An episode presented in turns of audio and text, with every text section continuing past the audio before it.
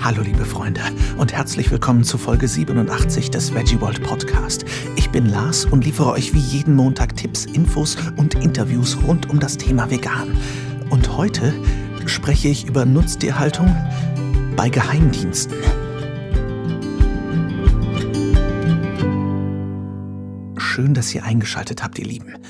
Ich weiß ja gar nicht, ob ich über diese Kanäle sprechen darf, aber gestern auf dem Fahrrad ist mir etwas aufgefallen. Eine Wanze ist auf meiner Schulter gelandet. Ganz genau, eine Wanze. Dieses Insekt, das zum Abhören von Geheimdiensten verwendet wird. Das kennt ihr doch bestimmt aus, aus, aus, Agentenfilmen oder sowas, oder? Wenn irgendein Agent zu Agent B sagt, wir können hier nicht reden, der Laden ist verwanzt. Und genau das ist mir gestern passiert. Eine Wanze auf meiner Schulter. Und ich habe sie seitdem nicht mehr gesehen, aber ich dachte plötzlich, hey, was ist eigentlich mit den Rechten von Wanzen beim Geheimdienst? Hä? Werden die artgerecht gehalten oder, oder werden wir von Wanzen aus der Massenwanzhaltung verhört? Ich habe nur Angst, wenn ich über das vernachlässigte Thema von Wanzenausbeutung spreche, dann kriegen die da oben das mit und ich werde abtransportiert, bevor der Podcast vorbei ist. Okay, Leute, sorry, aber irgendwas musste ich ja wohl zum 1. April machen, oder?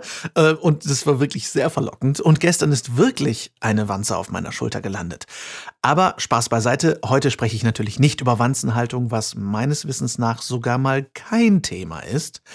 Sollte dem doch so sein, dann äh, werde ich mich dessen natürlich annehmen in Zukunft und eine Infofolge dazu machen, äh, sondern ich spreche mit Nicole und mit Tierrechtsaktivist und Social Media Influencer Malek Mhiri, aka A Tunisian Vegan, ein tunesischer Veganer, über Veränderungen beim Veganwerden, über Körpergeruch, kuriose Aktivismusgespräche und über Rugby. Und weil es so schön war, haben wir so lange mit Melek geplaudert, dass Teil 2 dieses Interviews nächsten Montag online geht, wo wir über Religion, Schlachtfeste und Geschlechterrollen sprechen. Es ist wirklich ein sehr vielseitiges Interview gewesen und ähm, ich freue mich sehr, das heute mit euch teilen zu können. Aufgrund großer Nachfrage und weil es so logistisch schön gepasst hat, ist Nicole also auch wieder mit von der Partie und quasi als Co-Moderatorin an meiner Seite, was mich natürlich wie üblich sehr freut. So, ich äh, gehe jetzt Wanzen suchen und wünsche euch viel Spaß beim Interview. Ich sitze hier ähm, am abendlichen Esstisch zu Hause, ganz entspannt, bei einer äh, entspannten Dreier-Podcast-Runde heute. Ganz äh, unkonventionell mit Nicole zum einen, mal Hallo. wieder, auf vielfache Nachfrage, wann du mal wieder dabei bist. Und mit Melek Mhiri. Hallo. Hallo, Melek, schön, dass du dabei bist. ähm, und heute möchten wir mit dir sprechen, Melek, über alles, was du so tust. Und zwar ist es ja ganz kurios, ich habe dich ja kennengelernt, weil du Podcast-Hörer bist vom World Podcast. So ungefähr, so ja. ungefähr, aber kommen wir gleich vielleicht dazu. Für, ja. Erstmal für alle, die dich noch nicht kennen, äh, wer bist du eigentlich und was machst du so? Ja, erstmal schön, dass ich hier bin. Ähm, ja, ich bin Melek, 26 Jahre alt bald und äh, lebe seit sechs Jahren in Deutschland und seit fünf Jahren jetzt vegan und mache gerade meinen Master in Elektrotechnik. Mhm. Und bin auch online unterwegs auf Instagram und YouTube hauptsächlich äh, unter dem Namen Tunisian Vegan, ein tunesischer Veganer. Und das heißt, du kommst ursprünglich aus Tunesien, bist du auch komplett in Tunesien aufgewachsen oder bist du in mehr als nur einem Land wie Deutschland also ich bin, ich bin in Saudi-Arabien geboren worden, mhm. weil meine Eltern dort gearbeitet haben und dann mit drei ist meine ganze Familie nach äh, Tunesien zurückgekehrt und bin dort komplett aufgewachsen, habe dann Abi gemacht und dann bin ich nach äh, Deutschland rübergekommen. Wie kam die Entscheidung, dass du nach Deutschland gehst? Ich hatte eigentlich keine große Entscheidung. Also äh, ich habe ein Stipendium bekommen und als Wahl hatte ich Heidelberg oder Hannover und das war's. Und ich habe einfach dieses Stipendium bekommen und dann habe ich mich für Hannover entschieden. Aber wie kommst du, also wie kommst du, ich meine, du sitzt in Tunesien, machst Abi, was auch immer. Ja. Und wie, also wie kommt gerade ein Stipendium für Heidelberg oder Hannover raus und nicht zum Beispiel New York, Paris oder Madrid? Ja, es gibt, äh, also ich habe Abitur mit Schwerpunkt Technik gemacht mhm. und die ersten, die 15 ersten bekommen einfach ein Stipendium nach Deutschland und dann dürfen sie wählen zwischen Hannover oder Heidelberg. Und ich war einfach ein Glücklicher von diesen 15, die einfach ein Stipendium bekommen haben. Glücklich in Anführungszeichen. Ja, ja, ja absolut. Du absolut. aber fleißig. Ja, ja, okay. So, ich weiß, ich frage das nur mit den Stipendien, weil, äh, okay, vielleicht hast du einfach gut geschummelt, ich weiß es nicht. Naja, aber also ja. Also ja. Ja, okay. naja, die Sache ist, man wird einfach nach Noten bewertet und wenn man einfach einen schlechten Tag an der Prüfung hatte, dann. Ja, ja. Oder wenn man einfach jetzt einen fiesen äh, Professor hat, der irgendwie das anders korrigiert hat, dann bekommt man einfach eine schlechte Note und dann hat, verpasst man einfach dieses Stipendium und dann, ja, dann bist du fleißig und dann hast du ein bisschen Glück, dann kriegst du vielleicht dieses Stipendium. Ja. Ich frage das nur mit Stipendium, weil ich bin da weit von entfernt gewesen in meiner Jugend. Zum einen niemals äh, habe ich jemals darüber nachgedacht damals. Das Einzige, wo ich Stipendium kannte, war aus amerikanischen Filmen, wenn irgendjemand ein, ein Football-Stipendium bekommen hat. Mhm. Und zum anderen habe ich nicht mal Abi. Also ähm, genau, deswegen sehr, sehr spannend. Und ähm, Nicole ist da auch ganz still bei dem Thema. ist das gebildetste Pärchen der Welt. Halte da besser den Mund. ähm, und äh, wie war das für dich, in eine ganz andere äh, Kultur reinzukommen? Oder kanntest du hier schon jemanden in Deutschland? Oder war das für dich einfach, okay, ich packe mein Säckchen und reise nach Deutschland? Wie war das? Also ich bin mit diesen Stipendiaten zusammengekommen und mhm. dann waren wir in einem Kurs zusammen, wo wir Deutsch gelernt haben. Wir waren auch im selben Studentenwohnheim und dann kamen noch andere Freunde von mir, mit denen auch äh, ich an der Schule war. Mhm. Und äh, ja, also ich kannte dann grob niemanden, aber ich habe dann ich hatte dann meine Leute, mit denen ich rübergekommen bin und dann habe ich einfach neue Leute kennengelernt und dann die Sprache gelernt und so weiter. Bist du ähm, vorher, bevor du nach Deutschland gekommen bist, vegan geworden? Oder nee, ich bin vegan? nachher vegan geworden. Okay. So ein Jahr, okay. nachdem ich nach Deutschland gekommen bin, bin ich dann vegan geworden. Wie kam das? Wie kam die Entscheidung? Äh, eine lustige Geschichte eigentlich. Äh, ich war mit jemandem auf Facebook befreundet, der in eine Vegetarierin verliebt war. Mhm. Und er hat die ganze Zeit irgendwelche Artikel über Vegetarismus und so gepostet. Und ich war in Anführungsstrichen davor auch ganz dumm, weil ich dachte, Vegetarier essen kein Fleisch, weil sie kein Fleisch verdauen können. Okay. Ich habe nie an Ethik oder so gedacht. Mhm. Und dann einmal hat er einen Artikel mit dem Begriff vegan ähm, gepostet. Und das war einfach interessant für mich. Dann habe ich einfach reingelesen und es hat irgendwie einen Klick gemacht. Ähm, also der Artikel ging darum, warum es keinen Sinn macht für Menschen, Tiere zu essen. Mhm. Und dann habe ich einfach den Begriff weiter recherchiert und so. Und dann hat es irgendwie so einen Klick gemacht bei mir und innerhalb von 30 Minuten bin ich einfach vegan geworden. Ach, krass. Ohne irgendwie nachzufragen, ja, wie ist es oder was soll ich jetzt machen und so. Einfach durch den Artikel lesen. Genau, Weil der Artikel ja, so viel Sinn also, gemacht hat. Genau, ja, ich habe diesen Artikel gelesen und dann habe ich einfach andere Videos äh, geschaut und äh, ich habe dann am selben Tag noch Earthlings angeschaut. Okay, krass. Ganz? Hast du den ganz geschafft? Ja. Wow. Allein in der Nacht äh, im Dunkeln. Wow. War keine gute Entscheidung, aber ja. ja. Aber ich war davor auch ein Hardcore-Fleischfresser. Ähm, ich mochte Gemüse und so, aber das Fleisch musste immer dabei sein, äh, zu jeder Mahlzeit. Und dann bin ich wirklich in, innerhalb von diesen 30 Minuten bin ich einfach vegan geworden und dann musste ich schauen, was ich essen muss und dann war irgendwie der Einkauf zwei Stunden lang oder so, weil ich alles durchlesen musste und dann, ja. Bist du komplett allein vegan geworden oder hattest du irgendwie jemanden, der dir dabei geholfen hat? Oder? Nee, ähm, ich glaube, der erste Veganer, den ich kennengelernt habe, war zwei oder drei Jahre, nachdem ich Veganer geworden bin. Wow. Also ich war für zwei, drei Jahre der einzige Veganer, den ich kannte. Ich kannte Leute äh, im Internet oder so, aber im realen Leben kannte ich niemanden. Und dann war ich einmal auf einer Veranstaltung und dann gab es sehr viele Veganer, die ich auch zum Teil online kennengelernt habe. Und ja. Aber online kanntest du irgendwen? Ja, aber auch nicht so, dass wir irgendwie darüber reden. Also es war irgendwie auf Instagram, wir folgen uns und wir okay. schauen, was äh, jeder isst sozusagen. Ähm, man muss auch sagen, damals war Instagram und YouTube und so alles über Essen und so. Also man hat auch nicht so viel über Tierrechte und so geredet, eher ja, das ist das, was ich heute gegessen habe. Das ist jetzt fünf Jahre her ungefähr? Ja, ja. Mhm. Und ähm, ja, dann habe ich diese Gruppe kennengelernt und dann war es irgendwie so ein Paradies für mich, weil ich kannte keine anderen Vegetarier auch. Ja. ja. Das ist krass, da soll noch mal einer sagen, ich kriege das nicht hin, weil meine Familie nicht mitzieht oder sonst ja, was. Ne? Sagen, also man hört das so oft, dass du ja. Das, äh, so durchziehst, als einzige Person, die du kennst. Mhm. Was hat dir dabei geholfen? Also wie, wie, war das für dich einfach von Anfang an klar, okay, das ist einfach für mich jetzt so richtig? Oder hattest du Momente, wo du gezweifelt hast? Oder was hat dich motiviert, das alleine durchzuziehen? Weil ich kann mir vorstellen, ich meine, das geht ja so ziemlich allen so, die ich kenne, dass das mit der Familie dann schwierig wird. Wie war das für dich? Wie war das? Wie hat deine Familie reagiert, deine Freunde?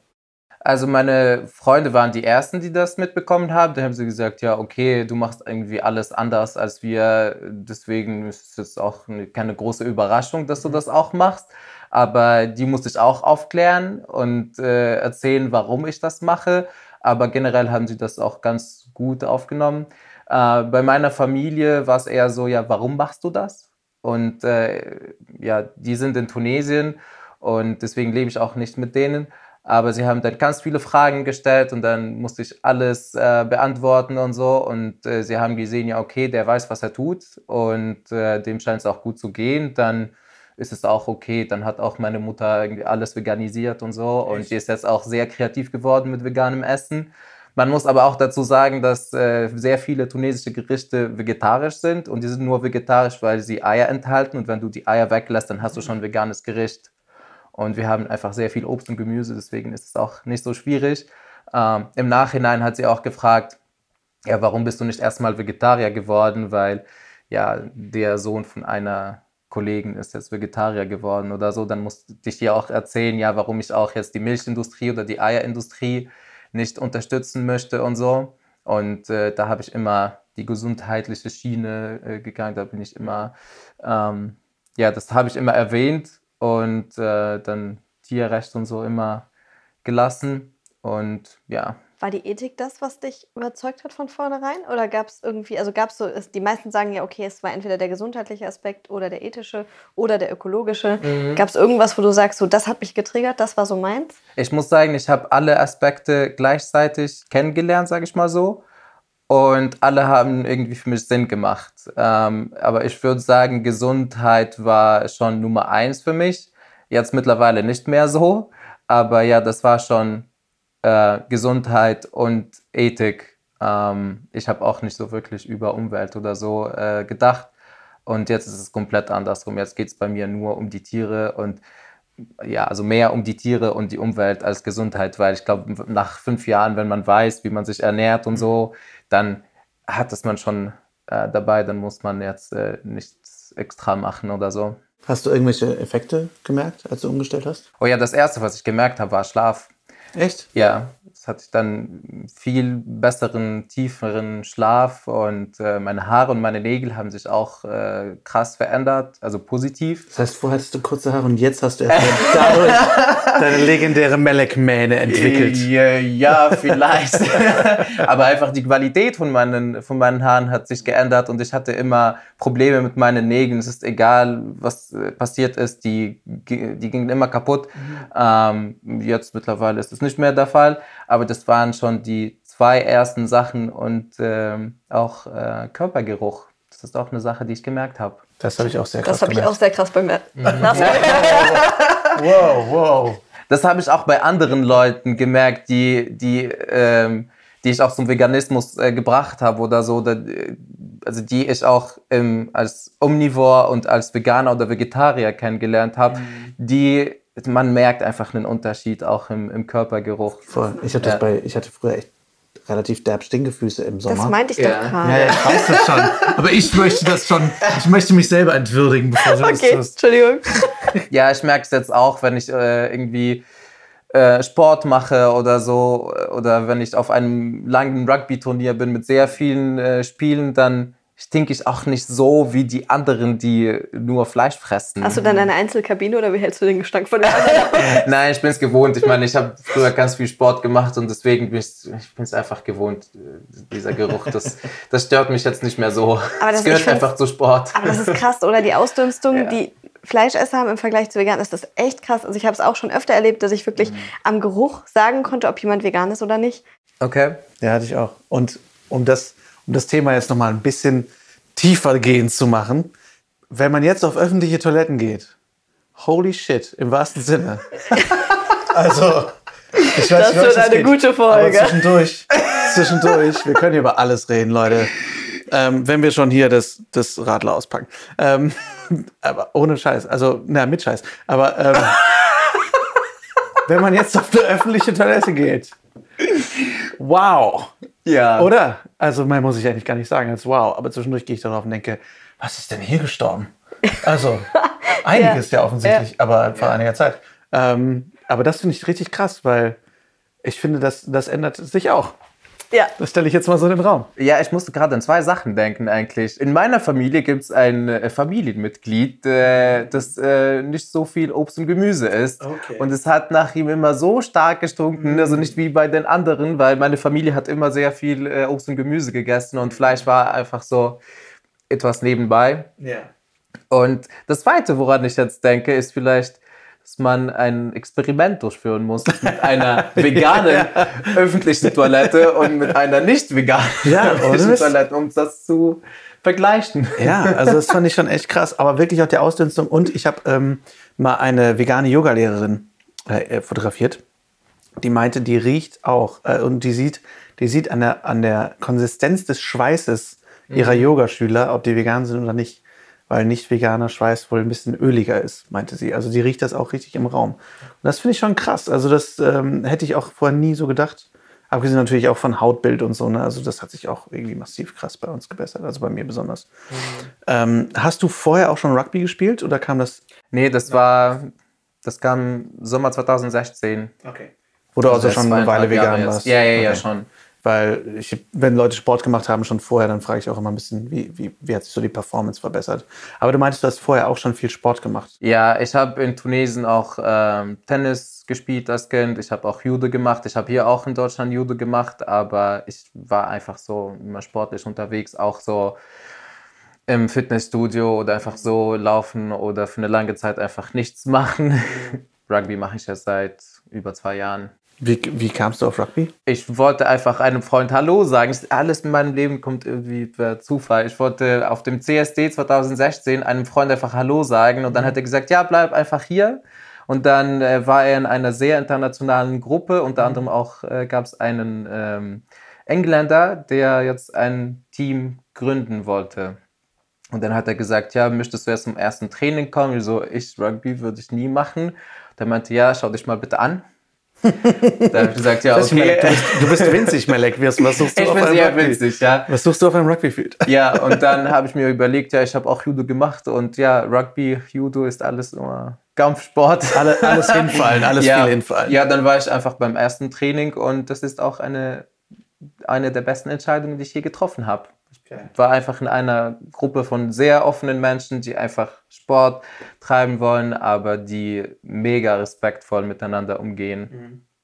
Ich kenne die Rugby-Community auch gar nicht. Wie ist das? Die Also, Sport? Rugby-Community ist in der Sportwelt eine der besten, weil Respekt ist wirklich Nummer eins. Es ist ein sehr harter Sport, ja, aber es ist auch ein sehr respektvoller Sport. Und man hat es auch gesehen, ich kriege jetzt auch die Gänsehaut, äh, vor zwei Jahren, glaube ich, bei der Weltmeisterschaft oder so, ähm, hat ein, äh, einen Fehler gemacht und dann stand er vor dem äh, Schiedsrichter und der hat ihm gesagt, ja, du hast erst diesen Fehler gemacht und du kriegst erst diese Strafe. Und dann stand so ein großer Mensch vor diesem Schiedsrichter und hat ihm gesagt, sorry, Sir. Und dann ist er weggegangen. Wow. Ja, im Also kein oder so. Rumgehampel wie beim Nein, Fußball. gar nicht. Wow.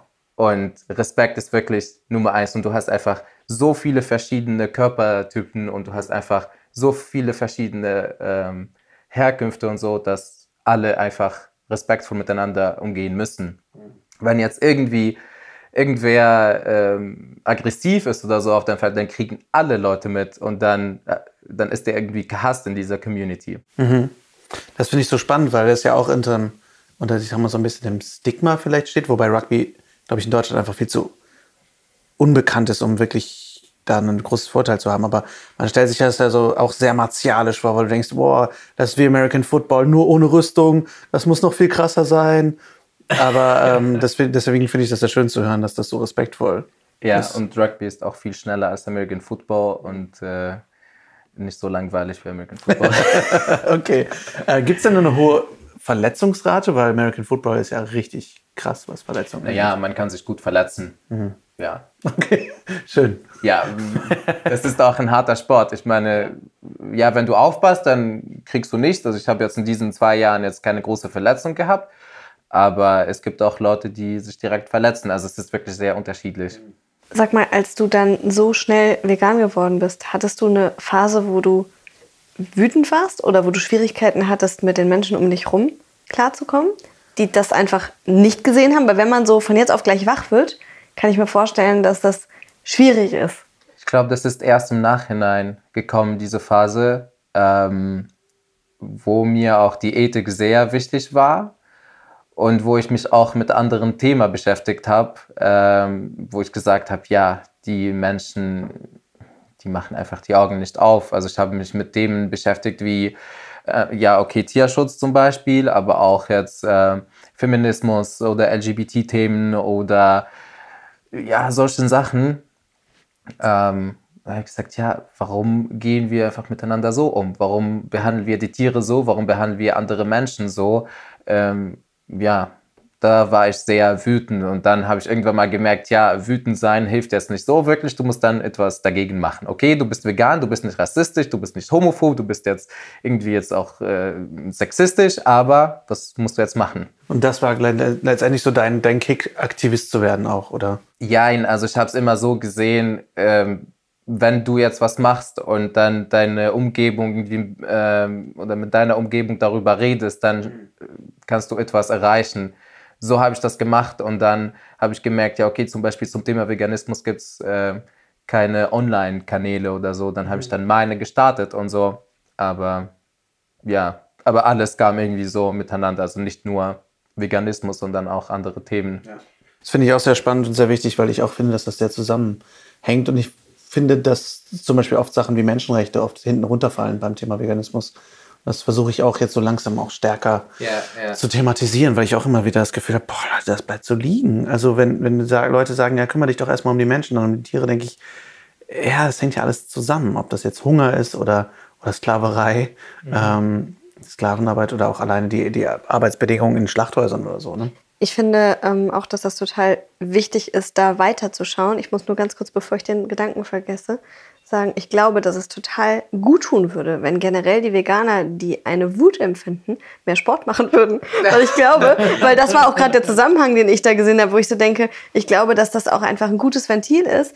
Ich denke halt bei Rugby auch so, okay, krass, einfach ein bisschen Power rauslassen mhm. ne? und einfach die Energie, die man sonst vielleicht so anstaut. Ähm, weil viele haben ja diese wütende Phase. Dieses, mhm. wieso seht ihr das nicht? Wieso wollt ihr euch nicht verändern? Mhm. Ähm, Kenne ich von mir auch sehr gut. Und ähm, ich glaube, dass das so vorbei?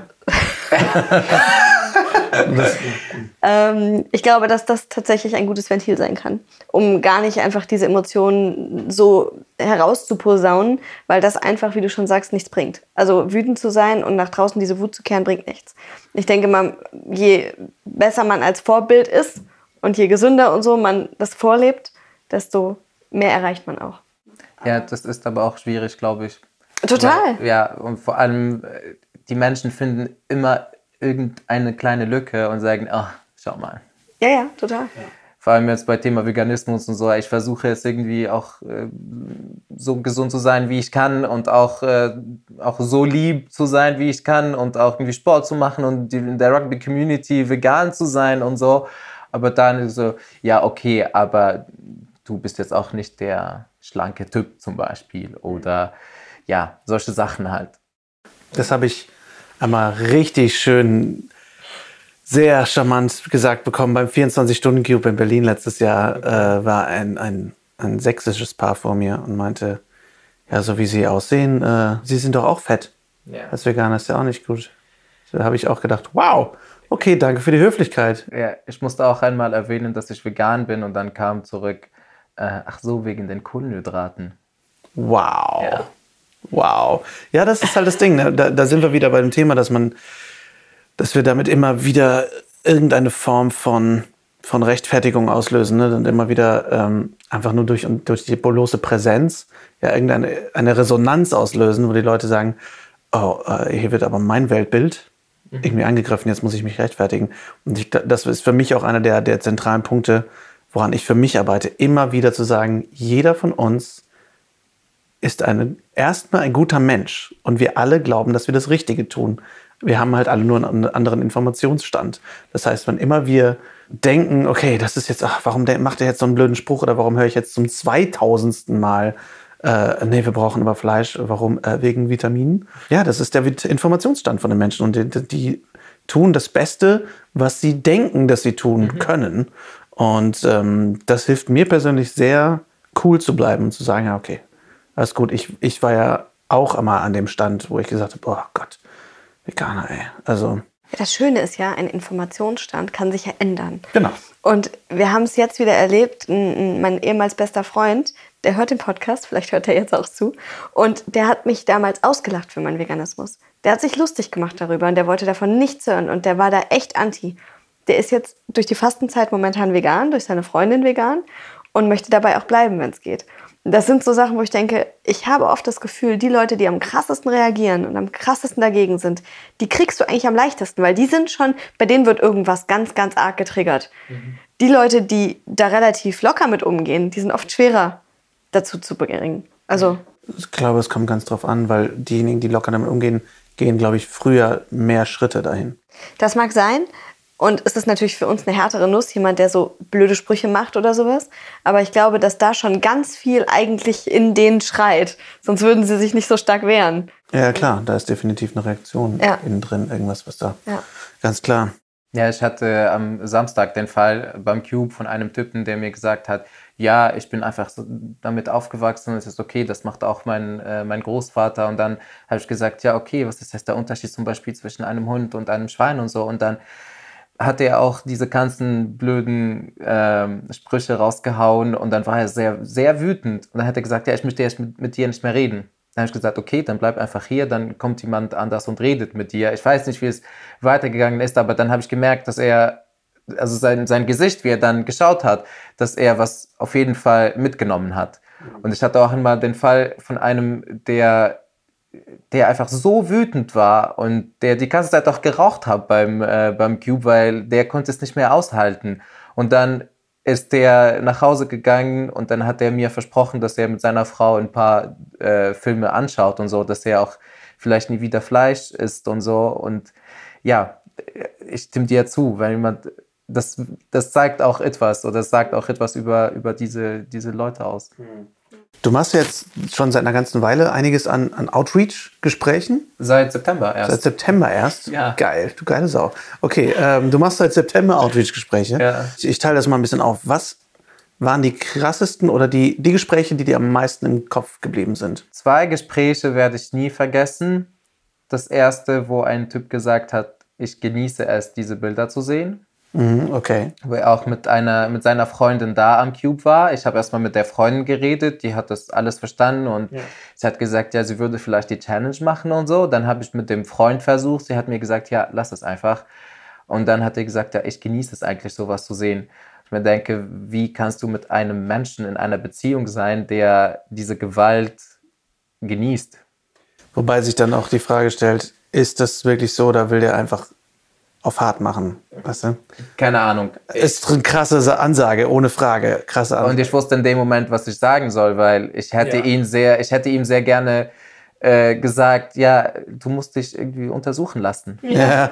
ja. Aber ich war dann nicht in dem, äh, ja, ich durfte das, ihm, ich wollte ihm das auch nicht sagen. Ja. Im Moment ist man auch einfach überfordert, weil was ist, das ist schon eine Aussage, die hört man jetzt nicht jeden Tag. Krass. Und was. Äh, und die andere Geschichte war, von einer Frau, die gesagt hat, dass äh, irgendwie, dass die Veganer nicht unterstützt, weil äh, sie glauben an etwas, was sie nicht komplett durchziehen, weil wir auch irgendwie äh, Kunstleder tragen und Plastik und keine Ahnung was. Ähm. Das habe ich aber auch so einer der ersten Sprüche, die ich mal gehört habe, als ich, als ich professionell mit dem Thema auseinandergesetzt mhm. wurde. Da habe ich nämlich eine Doku-Serie synchronisiert, ähm, Kill It, Cut It, Use It heißt die. Okay. Über, ähm, darüber, dass Teenager quasi mit dem Prozess konfrontiert werden für Tierprodukte. Zum Beispiel, dass ein Autofanatiker wird dann in eine Lederfabrik mit reingenommen und zeigt, kriegt dann gezeigt, wie Leder hergestellt wird und so. Und die werden dann auch damit konfrontiert und das ist auch richtig krass und die sind danach auch so, boah, das ist ja schon heftig, das ist eine britische Serie schon heftig. Naja, jetzt weiß ich noch mehr zu schätzen, wo mein Autoledersitze mhm. herkommen. Wo du auch denkst, wow, keinerlei Reflexion. Ja. Aber da habe ich von der Regisseurin halt gehört, ja, ist ja ganz toll, dass du vegan lebst, aber wir können das ja eh nicht komplett durchziehen. Und das war das erste Mal, dass ich diesen Spruch da gehört habe, weil ich auch dachte, ich wusste im ersten Moment nicht, was ich sagen sollte, außer, ja, stimmt. Aber ich dachte, ja, aber das heißt ja nicht, dass wir gar nichts machen müssen. Und das ist wieder so ein bisschen diese ganz oder gar nicht Nummer, dass man mhm. schnell sich aus der, aus der, aus der ich sag mal, in die Defensive drücken lässt, mhm. würde ich sagen, ah, du bist vegan, ja, aber ganz vegan kannst du ja eh nicht, also lass es doch bleiben. Ja, aber es gibt auch sehr positive Gespräche, die man auch mhm. beim Cube führt. Äh, und es ist vielleicht das beste Gespräch, das ich je geführt habe. Es war von einem äh, Typen, der auch irgendwie eine Klamottenlinie hatte und der hat äh, auch sehr viel Wolle benutzt. Mhm. Und der hat sich schon etabliert, deswegen hatte er auch seine Kunden und so. Aber der war auch, also vegan war ihm auch nicht so fremd, weil seine Frau vegan war aber weil er die ganze Produktionslinie nicht ändern konnte, war irgendwie nicht vegan. Und dann haben wir lange geredet und dann habe ich ihm gesagt, du hast die Entscheidung, vielleicht verlierst du ein paar Kunden, aber dann hast du das gute Gewissen und äh, ja, dann gab es irgendwann auch mal ein bisschen äh, Weinen, ein bisschen äh, Tränen und dann mussten wir uns umarmen und dann hat er gesagt, ja, ich werde jetzt mein Bestes tun und ich, werd, ich verspreche dir jetzt auch und mir selbst, dass ich, dass ich jetzt meine Linie ändern werde. Und das ist für so einen Menschen auch nicht so einfach, aber wenn er auch äh, Mitleid hat, dann kann er schon durchziehen. Voll. Ich finde auch, das ist das ja, dieser Mehrwert, den du hast, wenn du wirklich Straßenaktivismus betreibst und aus mhm. der, auf der Straße mit Leuten redest. Ich persönlich finde es super bewundernswert, weil ich dafür ganz wenig Geduld habe. Aber du hast ja das Glück, dass du nie weißt, wer, du, wer vor dir sitzt ja. und, oder vor dir steht und wen du damit erreichst. Wenn du jetzt jemanden erreichst, der eine Modelinie hat, mhm. ähm, erreichst du halt auch nochmal noch mal viel mehr. Ja. Ja. Und da beim Cube ist es ja auch viel so, dass Leute, die das erste Mal zum Cube als Passanten kommen, nicht allzu selten nächste Woche im Cube stehen, richtig? Das ist mir, mir tatsächlich schon mal passiert, ja. äh, dass ich mit einem Typen geredet habe, der dann nach zwei Wochen beim, äh, am Cube stand. Aber ich glaube, der war schon auf, in, wie soll ich sagen, in einem sehr guten Punkt und der mhm. hat nur ein bisschen Push gebraucht. Mhm. Und dann stand der im Cube. Aber ich habe von sehr vielen Leuten gehört, die vielleicht Vegetarier waren und dann am Cube standen und dann jetzt auch Aktivisten sind. Ähm, aber es ist immer so schön zu sehen, wenn jemand kommt und sagt, ja, ähm, mir hat, äh, oder ich wurde angesprochen bei einem Cube und jetzt möchte ich mitmachen. Oh, oh, ich glaube, der Aktivismus ist ansteckend. Aktivismus ist auf jeden Fall ich, lebensändernd. Im Ernst, ich. ich. glaube, die Leute, die durch den Cube vegan werden, werden auch viel schneller Aktivisten. Mhm. Weil die Leute, die einfach durch eine Doku oder durch irgendein Gespräch oder so vegan werden, ja, die haben jeden trotzdem Aktivismus sein, ne? Also jetzt ja, ja, sag ich ja, Aktivisten oder, äh, oder, Animal Equality oder wie auch immer. Ja, ja, richtig. Ja, ja, Aber die Leute, die halt so über so ähm, Umwege und zu Hause sich da irgendwie belesen oder mhm. sowas, die werden vielleicht vegan. Aber der Schritt, dann wirklich auch aktiv zu werden, ist mhm. nochmal ein relativ großer, glaube ich, weil sie die Kontakte auch gar nicht haben. Aber ja. in dem Moment, wo du ja die Kontakte hast, und das ist der Vorteil zum Beispiel jetzt von dem Düsseldorfer Cube, mhm. und das ist bei den anderen Städten, glaube ich, auch diese, diese Kontinuität, dieses, okay, es ist immer samstags um die gleiche Zeit. Ja. Und du kannst den Leuten sagen, wenn du noch Fragen hast, komm nächsten Samstag wieder. Und wir hatten es ja schon häufig, dass Leute wiederkamen, entweder weil sie Fragen hatten oder weil sie mitmachen wollten. Ja. Und ich glaube, das ist halt so toll, dass du einfach so ein Auffangnetz da hast. Mhm was dich da einfach direkt begleitet. Ja, wir haben auch einen im Cube, der gesagt hat, ja, ich bin jetzt seit ein paar Tagen vegan. Und, aber weil sein Bruder in, irgendwo, ich glaube nicht in Deutschland, auch zum Cube gegangen ist und so, macht er jetzt auch Cube. Und er ist jetzt so ein krasser veganer Aktivist. Mhm. Und der ist nicht ne? so lange vegan. Ja. Geil. Das ist halt das Geile. Ich meine, da, da ist es dann wichtig, dass die im Cube stehen und nicht unbedingt außen die Gespräche führen, wenn die einfach noch nicht so erfahren sind, finde ja, ich immer. Aber ähm, super, dass sie direkt machen. Wenn du überlegst, andere sind seit zehn Jahren vegan oder so und haben noch nicht einmal irgendeinen Aktivismuskram gemacht. Ja. Und du denkst, aha. Ich glaube, das ist halt sehr beflügelnd, weil du direkt eine Community siehst. Du ja, siehst, das meine ich. Da ja. sind nette Leute, die, die nett mit anderen Leuten reden und dadurch einen positiven Effekt schaffen. Ich habe so viel schon Gespräche geführt mit Leuten, nicht auf der Straße im Aktivismus, sondern so auf Partys oder was, wo ich dann höre, oh, du bist der erste nette Veganer, den ich kenne. Mhm. Ich denke, ja, okay, das ist, glaube ich, auch ein positiver Effekt, wenn die Leute einfach sehen, okay, ich habe Schiss vor Veganern, aber jetzt merke ich, okay, das ist irgendwie sinnvoll und ich sehe diese schrecklichen Bilder und da redet jemand nett mit mir. So scheiße sein, sind Veganer anscheinend gar nicht. Und wenn die dann sehen, die sind alle nett, die sind nett zueinander, so, und man sieht ja auch, da quatschen die auch miteinander ganz nett, dann ist es, glaube ich, auch eine, mehr eine Motivation, damit anzufangen, weil du dich nicht direkt so alleine fühlst. Gerade wenn du in der Familie oder in deinem sonstigen Bekanntenkreis keinen hast, der vegan ist. Mhm. Ich finde das immer so geil, wenn die Leute sagen, mit dir kann ich gut reden, du willst mich ja nicht missionieren. Und ich so denke, denkst du? ich bin nur deswegen hier. ja, mir wurde auch einmal am Cube gesagt, ähm, ja, ich werde nie Veganer, weil alle Veganer sind irgendwie so ein bisschen Hipster und äh, die sind immer mit ihren MacBooks unterwegs in irgendwelchen Cafés und so. Da habe ich gesagt, sehe ich so aus? Sieht ja jemand so aus? Eigentlich nicht. Dann, MacBook in der Nähe? ja, dann sei dieser Veganer und nicht der Veganer, den du nicht magst. Ja. Ja. Ja, das Ja, das finde ich, das finde ich aber schön beim Cube, dass so unterschiedliche Leute da sind. Ja. Du hast Studenten, du hast Ärzte, du hast äh, aus allen möglichen Berufsrichtungen und, Ausländer. und aus allen Sparten, genau, du hast verschiedenste. Alle Altersklassen, du Genau, hast Kinder da, du hast, du hast Rentner da. genau. Also ich glaube, wir haben in Düsseldorf zwischen 15 und 60 auf jeden Fall alles vertreten, ne, an Aktivisten. Ja, so ungefähr. Und das finde ich echt ganz schön. Ich meine, wir reden jetzt über den Cube, das ist ja letztendlich, geht es durch die, durch die ganzen Straßenaktivismus-Sachen durch, ob das jetzt Ja. auch Albert-Schweitzer-Stiftung ist oder, letztendlich auch die, die anderen Gruppen, ob das jetzt irgendwie Circle of Liberation ist oder was auch immer. Ne? Es ist Hauptsache Straßenaktivismus. Und wenn das jetzt ein Motivationskick für euch war, auch aktiv zu werden, dann habe ich einige Links für euch. Und zwar sind die natürlich in den Shownotes zu Organisationen, denen ihr euch anschließen könnt und euch mal ausprobieren könnt im Aktivismus. Und auch ganz wichtig, an dieser Stelle sei nochmal gesagt, auch wenn wir hier sehr spezifisch über den Cube of Truth gesprochen haben, es geht hier um das Prinzip. Also egal, wo ihr aktiv sein möchtet, seid einfach aktiv. Und bitte seid nett dabei, liebe Leute. Ich hoffe, die Folge hat euch gefallen. Schreibt mir wie immer gerne eure Fragen, Themenwünsche und Gedanken an lars.veggieworld.de oder bei Instagram at larswalterofficial, wo ihr mir natürlich auch sehr gerne folgen dürft. Ich bin übrigens so geflasht und dankbar für eure zahlreichen und auch oft sehr langen E-Mails, die ich bekomme. Ich bin ja jemand, der liest sehr gerne lange E-Mails. Ähm, auch wenn es dauert, dass ich antworte, seid gewiss, ich lese alles und ich freue mich sehr, sehr, sehr. Und ich versuche auch wirklich auf alles zu antworten. Auch konstruktive Kritik nehme ich sehr dankbar an. Es dauert nur manchmal etwas länger. Folgt uns natürlich auch sehr gern at officialveggieworld bei Instagram und bei Facebook und schaut auf veggieworld.de nach einer Messe in eurer Nähe vorbei. Übrigens läuft noch bis zum 10. April unsere Crowdfunding-Kampagne für Planet Vegan, die weltweit erste vegane Doku-Serie mit fünf Folgen, a 45 Minuten zu verschiedensten Themen rund um den Veganismus. Und ihr könnt uns unterstützen. Schaut also sehr gerne in den Shownotes nach, nach dem Link zu Planet Vegan. Vielen, vielen Dank dafür. Und wenn ihr uns nicht unterstützen mögt oder könnt, dann teilt sehr gerne den Trailer und die Kampagne. Vielen, vielen Dank dafür. Wir hören uns nächsten Montag wieder. Da sprechen wir wieder mit Malek, wie gesagt, über Geschlechterrollen, über Religion und, und, und. Es bleibt also spannend. Bleibt bis dahin gesund und munter. Ich wünsche euch eine schöne Woche. Vielen Dank fürs Zuhören. Ciao, ciao.